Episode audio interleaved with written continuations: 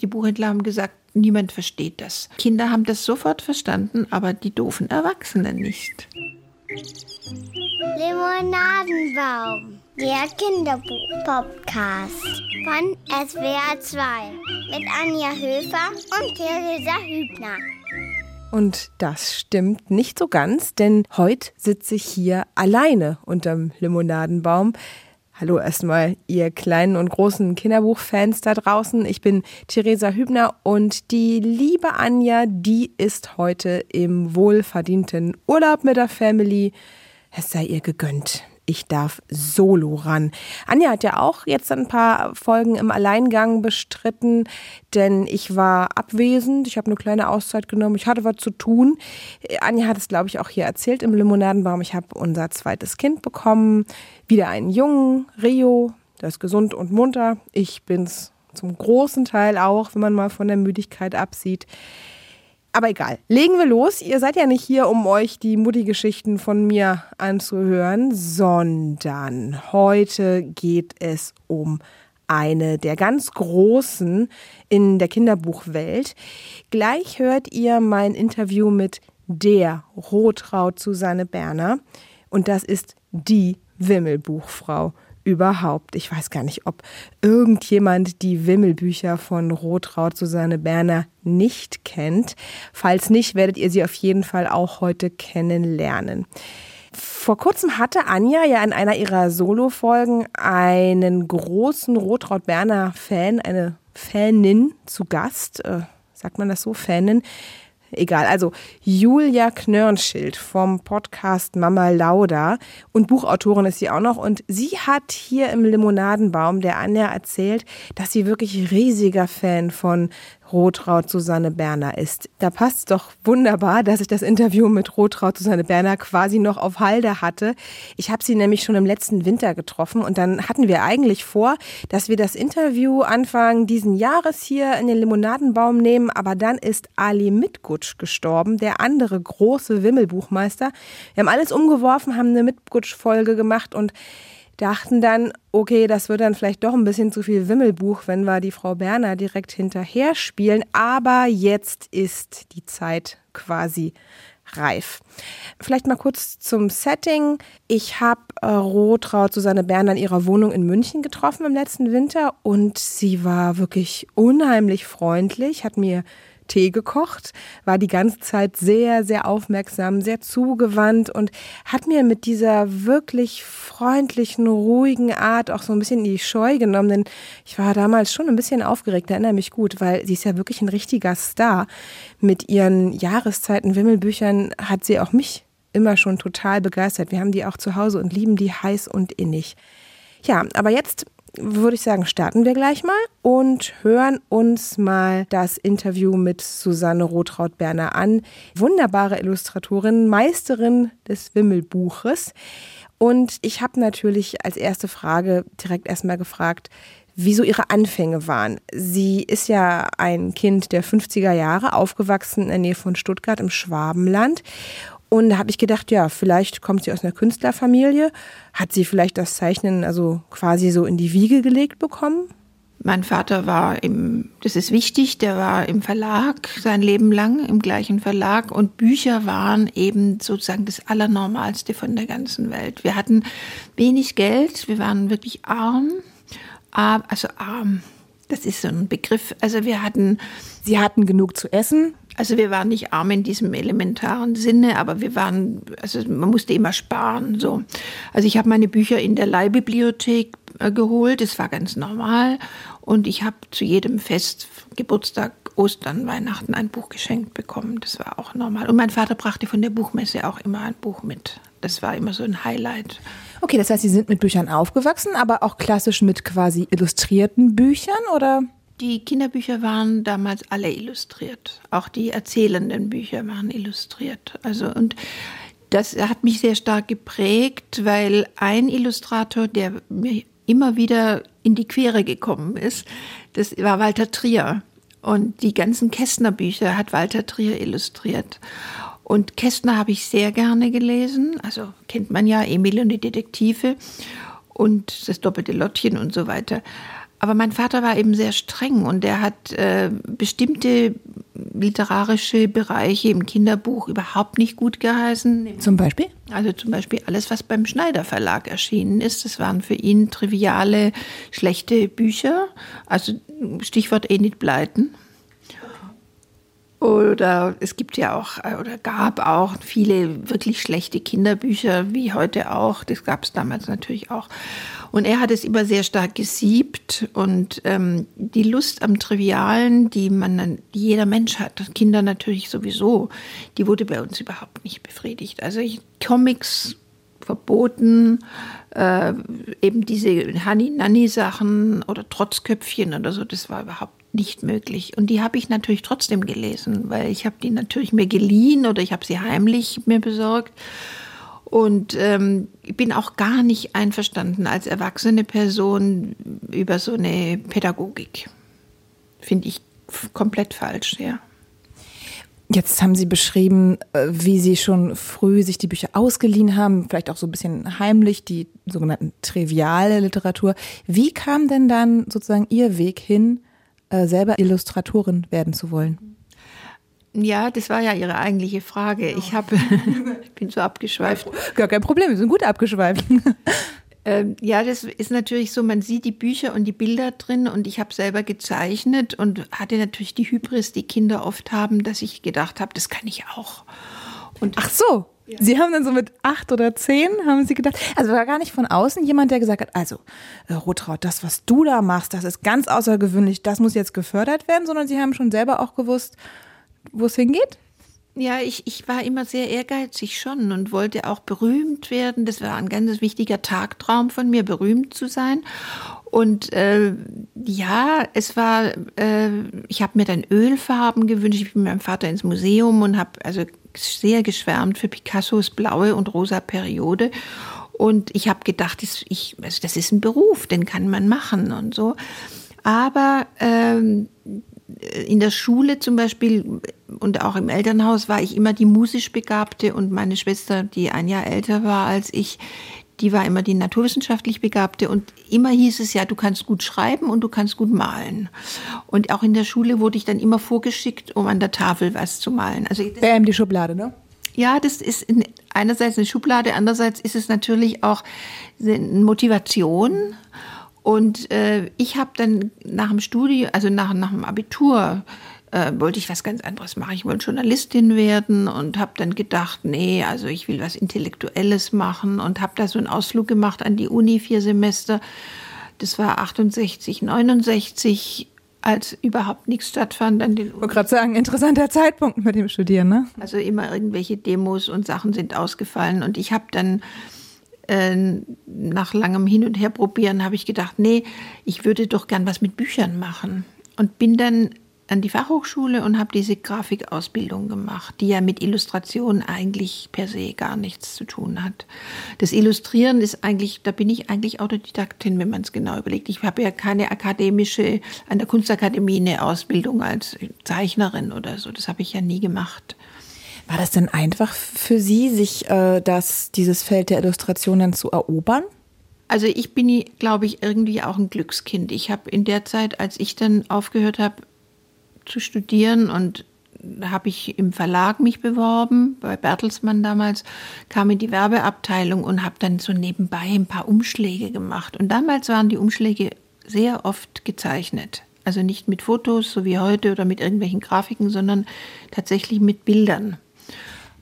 Ich muss eine doofe Zwischenfrage stellen. Von was für Umschlägen reden Sie denn jetzt gerade? Buchumschläge. Ah, ja, klar, logisch, ja. Richtig. Ja, das ist die haben Sie gemacht, das waren so Ihre Anfänge. Ja, das habe ich schon während des Studiums ab und zu mal gemacht, aber immer für Erwachsene. Und dann habe ich, als ich nach einem Jahr habe ich beim Verlag aufgehört, habe mich selbstständig gemacht.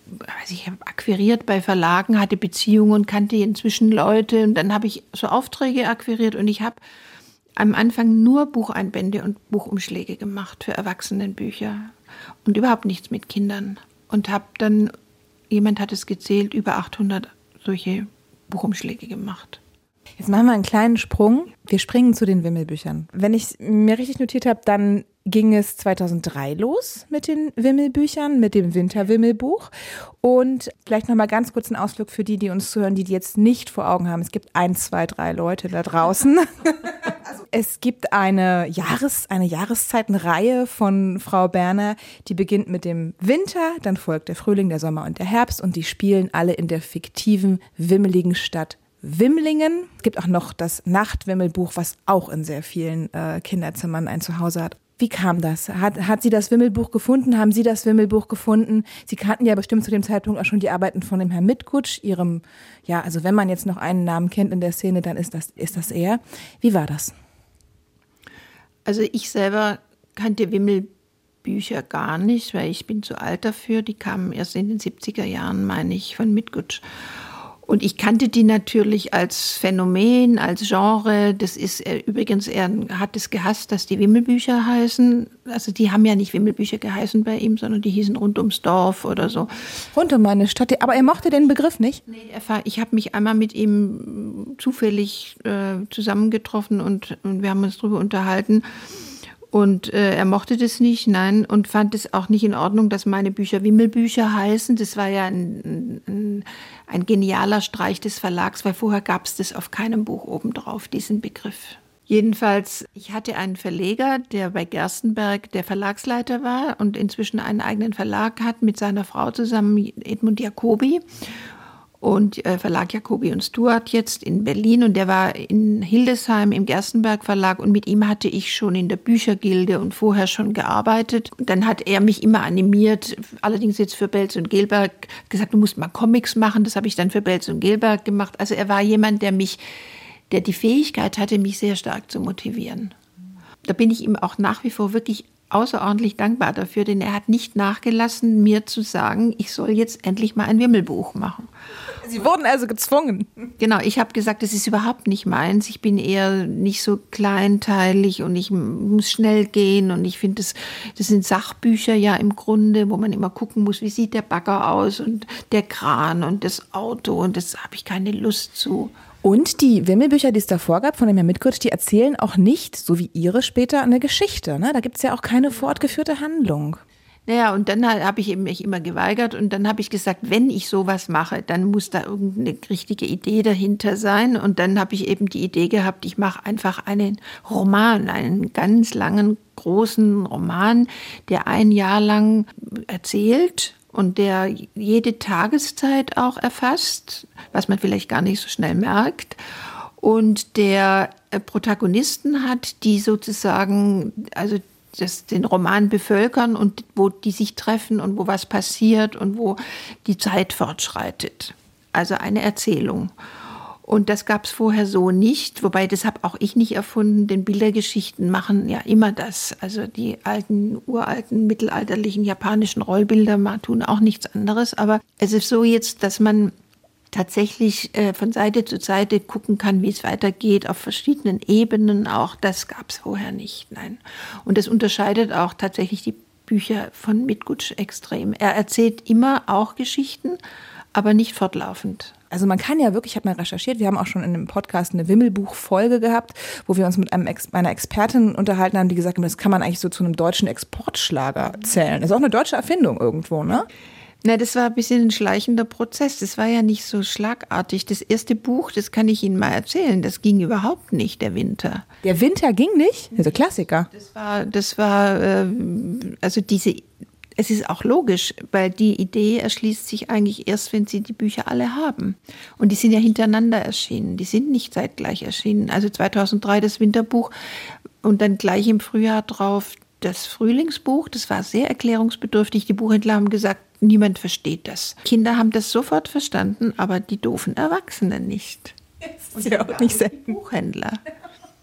Aber es ist tatsächlich, der Erfolg war erst relativ spät. Und dann kam ja 2007, als ich das letzte Buch gemacht habe, nämlich den, die Nacht. Nee, den Herbst. Den Herbst hat so lange gedauert, glaube ich, bis 2007. Da gab es ja diesen kleinen Skandal, der ja. Ging das um den, den Mini-Penis, den Sie da Nochmal kurz erklärt, bitte. Ja, das war, das ist die Geschichte, habe ich schon sehr oft erzählt, aber das, äh, um es kurz zu machen, ein amerikanischer Verlag hat die Bücher gekauft, was sensationell ist, weil das passiert sehr selten, dass der amerikanische Markt sich für europäische Bücher interessiert. Und dann war der Vertrag sozusagen fertig und ich habe mich gefreut und dann kam der amerikanische Verleger mit der Bitte an mich heran, ich möge doch bitte diesen Mini-Penis retuschieren und der in so einer Figur im Museum auftaucht, so war das, ne? Eine Statue. 7,5 Millimeter groß und das, der, der Penis in Anführungszeichen ist ein Pünktchen. Und da gab es noch ein Bild an der Wand, ungefähr Daumennagel groß von einer Dame, so ein bisschen so wie Edgar Degas oder Monet, die die Arme so ein bisschen hochhebt und so einen Schleier über sich hat. Und da sieht man zwei kleine rote Brustwarzen, die sollte ich auch wegmachen. Und ich habe das gar nicht ernst genommen. Ich habe äh, gesagt, nee, mache ich nicht. Und dann platzte der Vertrag. Deswegen platzte der Vertrag. Und dann hat der Verleger mich händeringend gebeten, ich soll doch nicht so stur sein und nicht so moralisch und überhaupt und so. Und dann habe ich gesagt, nö. Also ich, ich habe dann dem Verleger gesagt, äh, dem amerikanischen, ich würde gerne, also ich würde ihm erlauben, schwarze Balken drüber zu drucken. Das wäre für mich okay. Und das hat, macht er natürlich nicht, logisch. Und dann habe ich das einer Freundin erzählt, die beim Spiegel war. Und dann kam das auf Spiegel Online an einem Mittwoch im Sommer, im Juni irgendwann. Und daraufhin gab es einen wahnsinnigen, also das kann ich nur mir so erklären, dass es Sommerloch war und sonst nichts los. Dann gab es irgendwie Kommentare und man war sofort bei Guantanamo und die Amerikaner mit ihrer Brüderie und, und Kinder müssen Höschen anziehen. Und, und dann ging das sofort in alle europäischen Länder in alle großen Zeitungen. Also die von Herald Tribune bis Le Monde und was weiß ich, alle haben darüber berichtet und das war lächerlich. Aber also bessere Werbung hätten sie nicht kriegen können, oder? Ja, und dann kam, kam eben Chronicle, das ist ein kalifornischer Verlag, der gesagt hat, wir Amerikaner in Kalifornien, wir sind nicht so, wir machen das so, wie es ist. Und dann haben die das verlegt. Man muss eines verstehen, äh, Amerika funktioniert anders. Die hängen von den Bibliotheken ab und die Bibliotheken sind in den Händen der evangelikalen Gesellschaften und Kirchen. Und die erstellen Indexlisten. Und wenn dann sowas äh, auf den Index kommt, sind die Bücher weg. Dann kann man sie einstampfen. Und deswegen gibt es einen vorauseilenden Gehorsam der Verlage, die beugen sich über diese Bücher und schauen nach, ob da irgendwas sein könnte, was indexverdächtig sein könnte. Und dann versuchen sie es halt, ja, gefährlich. Und suchen mit der Lupe nach kleinen Brustwarzpunkten. Hm. Ich mache jetzt einen großen Bruch, Frau Berner. Sie sind ja nicht nur, also Sie sind sehr bekannt für ihre Wimmelbücher. Sie sind auch sehr bekannt in der Elternwelt, in der Elternszene, sage ich jetzt mal so, für die Karlchenbücher. Und da haben Sie mir per E-Mail geschrieben in der Vorbereitung, dass Sie jetzt gerade unterwegs waren, denn es wird einen Karlchen-Film geben. Vielleicht verraten Sie uns noch kurz. Sie haben ihn schon gesehen, das weiß ich. Sie waren bei der Premiere. Freuen Sie sich? Ah, ich freue mich sehr. Die Produzentin Alexandra Schatz in Hannover, die hat nicht nachgelassen. Irgendwann hat sie äh, mich mal gefragt und dann habe ich gedacht, na ja, also daraus ein Film und das kennt man ja. Und die hat aber einfach nicht nachgelassen und dann hat sie die Finanzierung gestemmt und dann in diesem Corona-Jahr letztes Jahr haben wahnsinnig viele Leute, also Dutzende von jungen Leuten, die ich zum Teil jetzt kennengelernt habe, haben gezeichnet und animiert und auf der ganzen Welt aus Taiwan und aus Amsterdam und aus Schweden und überall. Also die waren, normalerweise sitzen die alle irgendwie zusammen, aber das ging ja nicht. Also ist der Film trotzdem äh, fertig geworden. Und ich finde ihn sehr schön es ist ein anderes Medium. Also es irritiert mich zum Teil, diese Figuren so, so bewegt zu sehen. sehen, wie sie sprechen. Und wir haben sehr schöne deutsche Sprecher. Also die Mutter wird von der Frau Sawatzki gesprochen und der Vater von, von Mattes. Und also es ist, äh, glaube ich, im Deutschen habe ich ihn auch schon gesehen, aber allerdings nicht auf der Leinwand. Aber er wird im Frühjahr wohl ins Kino kommen. Das wäre schön. Das finde ich auch schön. Ich bin auch gespannt, wie man den Karlchen, den kleinen, den kleinen Hasen auf die Leinwand bringt. Ja. Frau Berner, ich danke Ihnen sehr für dieses Gespräch. Sehr gerne. Rotraut Susanne Berner, ja, das war mein Interview mit ihr. Und ich möchte euch zum Schluss noch ein ganz besonderes Berner Buch ans Herz legen. Ähm, ich werde davon auch mal Fotos auf swr2.de slash Limonadenbaum hochladen. Und zwar ist das das Buch Willkommen in Wimlingen. Und das ist vor allem dann super, wenn ihr zu Hause vielleicht schon Fans der Jahreszeiten-Wimmelbücher seid dann ist das eine prima Ergänzung. Das ist nämlich ein Wimmelbuch zum Aufstellen. Das ist wie so ein kleines Theater und da drin sind dann verschiedene Orte aus Wimlingen, also zum Beispiel das Wohnhaus, dann der Bahnhof. Und dazu gibt es dann kleine Pappfiguren und man kann sich so eine eigene Wimmelgeschichte damit basteln und spielen. Das ist ein Pop-up-Buch. Genau, so heißen die heute. Ähm, bei, bei Gerstenberg erschienen und kostet im Moment 15 Euro und ist empfohlen für Kinder ab vier. Ich glaube, drunter, die machen die kleinen feinen Pappfigürchen vielleicht dann doch ein bisschen, die ramponieren die vielleicht doch ein bisschen zu schnell. Also ab vier ist das wirklich ein gutes Spiel. Eine Art Wimmelbuch-Pop-Up-Spiel. Zu guter Letzt bleibt mir noch zu sagen, dass die Folge heute auch auf Anregung eines Limonadenbaum-Hörers entstanden ist. Der hat an limonadenbaum.swr.de geschrieben und hat dann geschrieben, also äh, wirklich, äh, Rotraute Susanne Berner, die solltet ihr mal interviewen und wenn ihr da draußen, die ihr mir jetzt gerade zuhört, vielleicht ähnliche Interviewgastwünsche habt oder Kritik oder Lob oder aber ihr sucht vielleicht ein Kinderbuch zu einem bestimmten Thema, dann, wir sind auch beratend tätig und wir konnten bisher immer helfen, dann schreibt an limonadenbaum.swr.de Erst vor kurzem haben wir wieder eine zuckersüße E-Mail bekommen von einer Mama, die gesagt hat, ihr Kind ist gerade schwer in der Körperteilfa Körperteilphase, ob wir da was empfehlen können. Und ich glaube, wir konnten helfen. So, ich wünsche euch wie immer ganz viel Spaß beim Kinderbücherlesen und freue mich, wenn ihr bald wieder reinhört hier im Limonadenbaum. Tschüss! thank you